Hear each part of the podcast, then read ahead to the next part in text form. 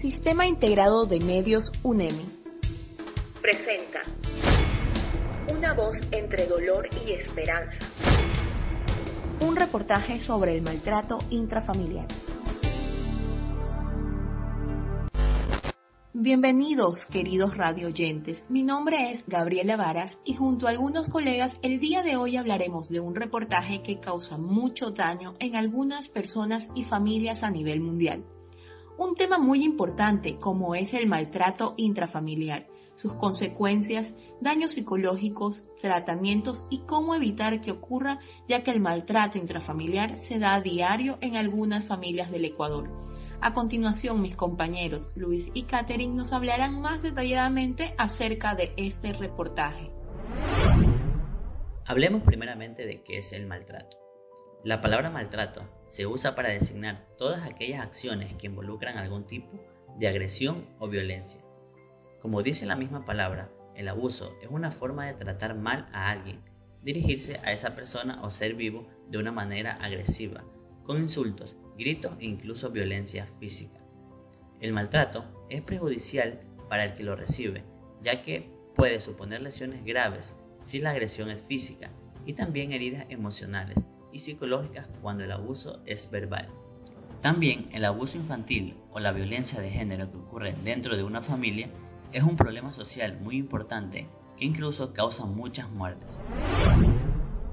El maltrato intrafamiliar es una acción que se da en una familia, un maltrato físico por parte de padres o demás familiares hacia otros miembros, menciona el docente Manuel Mendoza, durante su vida ha presenciado casos de maltrato, describiendo que antes cuando solía ir a la escuela o mismo en casa se sufría de aquel maltrato, una época donde se decía que la educación con sangre entra.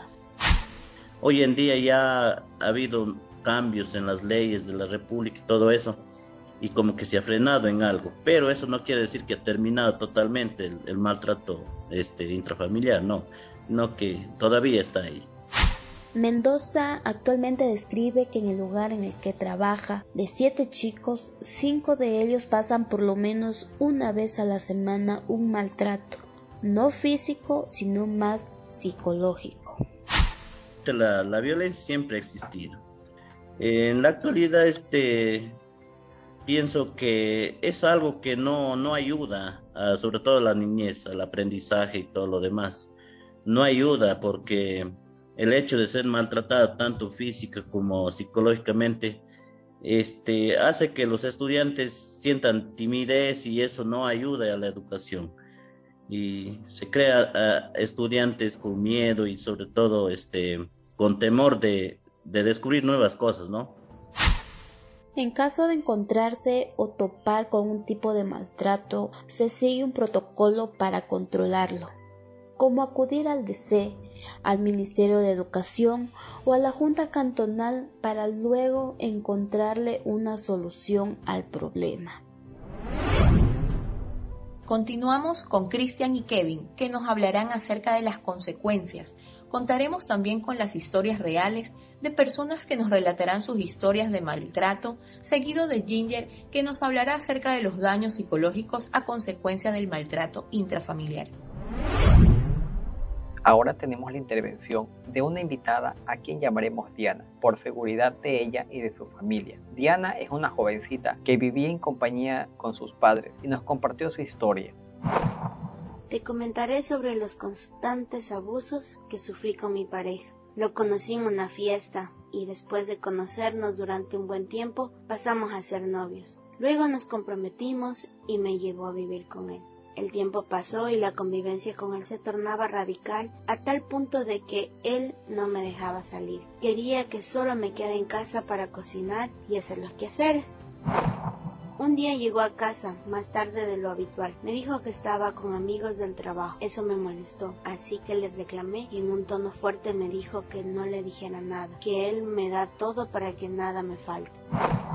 Diana cada vez se sentía más expuesta ante cualquier tipo de abuso, y una tarde, mientras esperaba a su esposo en casa, nos dijo algo que nos impactó. Una tarde volvió a salir con sus amigos y esta vez se puso más agresivo e incluso me tomó del brazo y me empujó en el mueble. Yo no le dije nada y fui a encerrarme en mi habitación. Al verse en una situación delicada, nos indicó que llamó a su madre y le comentó lo que le estaba sucediendo, y como toda madre le dijo que fuera a su casa por unos días, hasta que la situación mejorara, y ella indicó lo siguiente. Pasaron varios días y mi esposo me fue a buscar, pero yo estaba enojada con él. Él se justificó diciendo que es culpa del alcohol y que lo perdone, que volviera a casa.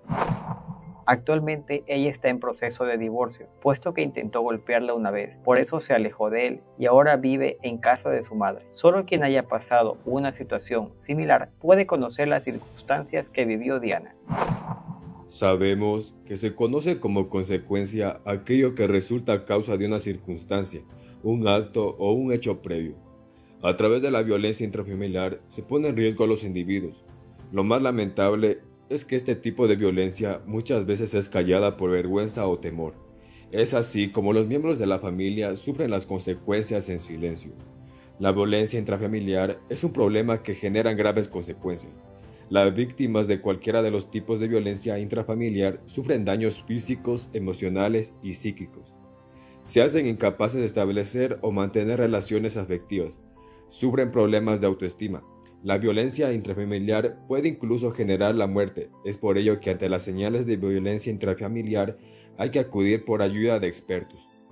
Se hace necesario que los agresores puedan aprender a gestionar sus emociones, controlar sus impulsos y superar la intolerancia a tiempo. Las víctimas también necesitan ayuda para superar las consecuencias y desarrollar una vida plena, mediante la superación de los estragos originados por la violencia intrafamiliar. Los daños psicológicos ocurren por trastornos o perturbación por consecuencia de los hechos traumáticos que hay en una familia. Un maltrato verbal o abuso emocional es una violencia que daña a toda la familia. El maltrato intrafamiliar es grande, desgastador para los integrantes del hogar, ya que suele suceder por violencia de ataques directos contra la persona, a través de insultos, difamación, maltratos físicos es aquella víctima que sufre al enfrentarse a dicho maltrato. Tiende a tener miedo en separarse de dicha persona, ya que en su cabeza piensa que si lo deja o abandonan a aquel persona que los está maltratando, se pueden encontrar a alguien mucho peor y no pueden medir las consecuencias. Y ocasionalmente estos maltratos más afectan a los niños, ya que son aquellos que los presencian lo que sucede dentro de su hogar, ocasionando mucho daño psicológico. Tienden a sufrir un fraccionamiento en su autoestima derivando en estados emocionales negativos, tanto como la depresión, la angustia, el temor, ansiedad y problemas nerviosos. A continuación, Elton y Catherine hablarán acerca de los tratamientos que necesita la persona que sufre maltrato intrafamiliar y nos tendrán más entrevistas con personas que contarán sus historias reales. Las personas que llegan a sufrir maltrato intrafamiliar y buscan el superar lo que han vivido pasan por un proceso realmente difícil. Sin embargo, a pesar de estar mayormente estable, es una experiencia que los dejará marcados. Posicionándonos en el caso de una pareja, la mujer del caso, que decidió mantener el anonimato, quiso exponer su experiencia. Al inicio de su relación, antes de ser casados, las señales pudieron ser minúsculas, a veces nada notorias, pero cuando un agresor siente que ya tiene todo el poder ejercido en la víctima, empieza la manipulación y agresión. Primero fue un, un trato muy malo, tanto verbalmente. Salir de aquello es complicado, más cuando por la misma violencia que se ejerció fue creado con el fin de generar dependencia. Se pone muchas trabas. A veces ya se tiene hijos y a veces eh, eh, se busca se busca una excusa creo uno mismo. Nuestra entrevistada es una madre de tres hijos, pero el primero fue testigo de todo lo sucedido. Él vio la violencia, vio los maltratos hacia la madre, entonces eh, prácticamente es como haberlo sufrido él. Hablamos de un niño de cuatro años que absorbe lo que muestra su entorno y que aprecia esa experiencia dejándolo abierto a que se pueda llenar de miedo, tristeza y enojo, creciendo sin control de emociones y restringiendo sus sentimientos. Le ha quedado el rencor, le ha quedado esas divisas de lo, todo lo que ha visto, de lo que ha pasado. Existen varias razones para que esta mujer no denuncie los actos de violencia, tales como ser madre soltera, la opinión de la sociedad y cómo sería juzgada. Finalmente, esta persona llega a su límite, dejó de pensar en las razones para no hablar y empezó a actuar. Se mostró fuerte y alejó al agresor. Al momento en que él cogió y salió de la casa, pues creo que uno se siente liberado, uno se siente feliz. Para tratar el maltrato intrafamiliar en Ecuador, se creó la Ley 103 aprobada en 1995, la cual tiene como fin proteger la integridad física, psíquica y libertad sexual de la mujer y los miembros de la familia mediante la prevención y sanción de la violencia intrafamiliar y demás atentados. De esta manera ofrece el Estado ayuda mediante las medidas que impone esta ley, entre ellas ordenar la salida del agresor de la vivienda, prohibirle el acercamiento al agredido, ordenar un tratamiento para someterse ambas partes en caso que sea necesario.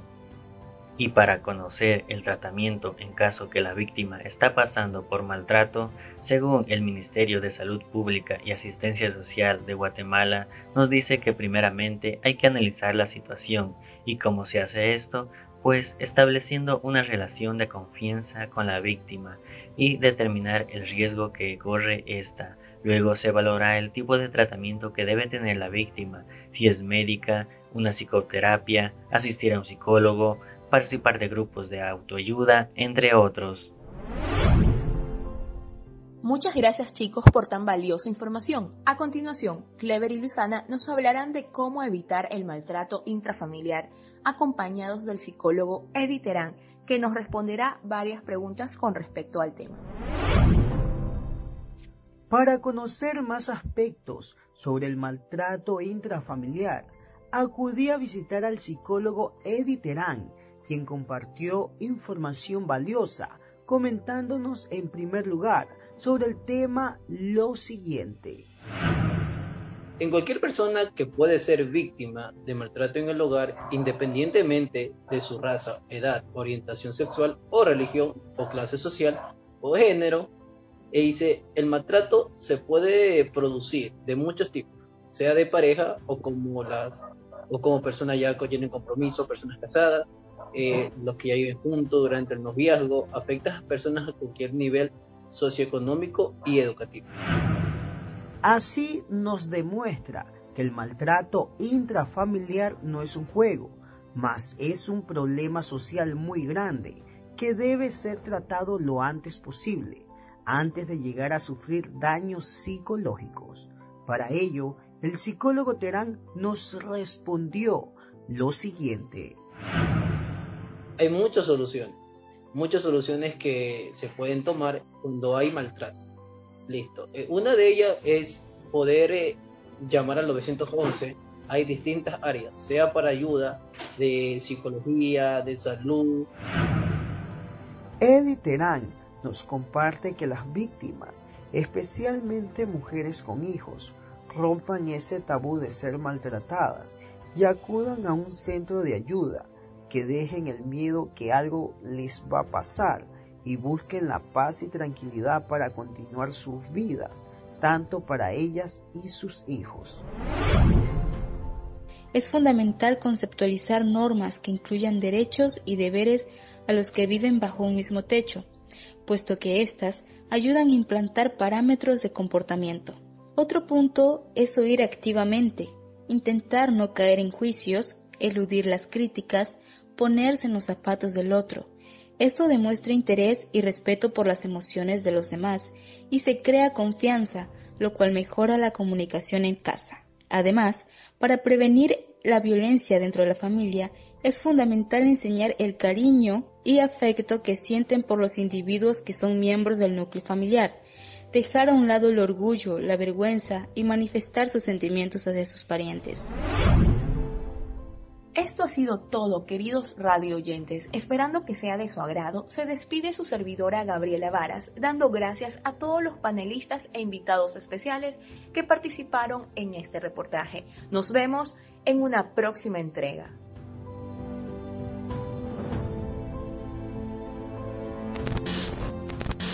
Sistema Integrado de Medios UNEMI presentó Una voz entre dolor y esperanza, un reportaje sobre el maltrato intrafamiliar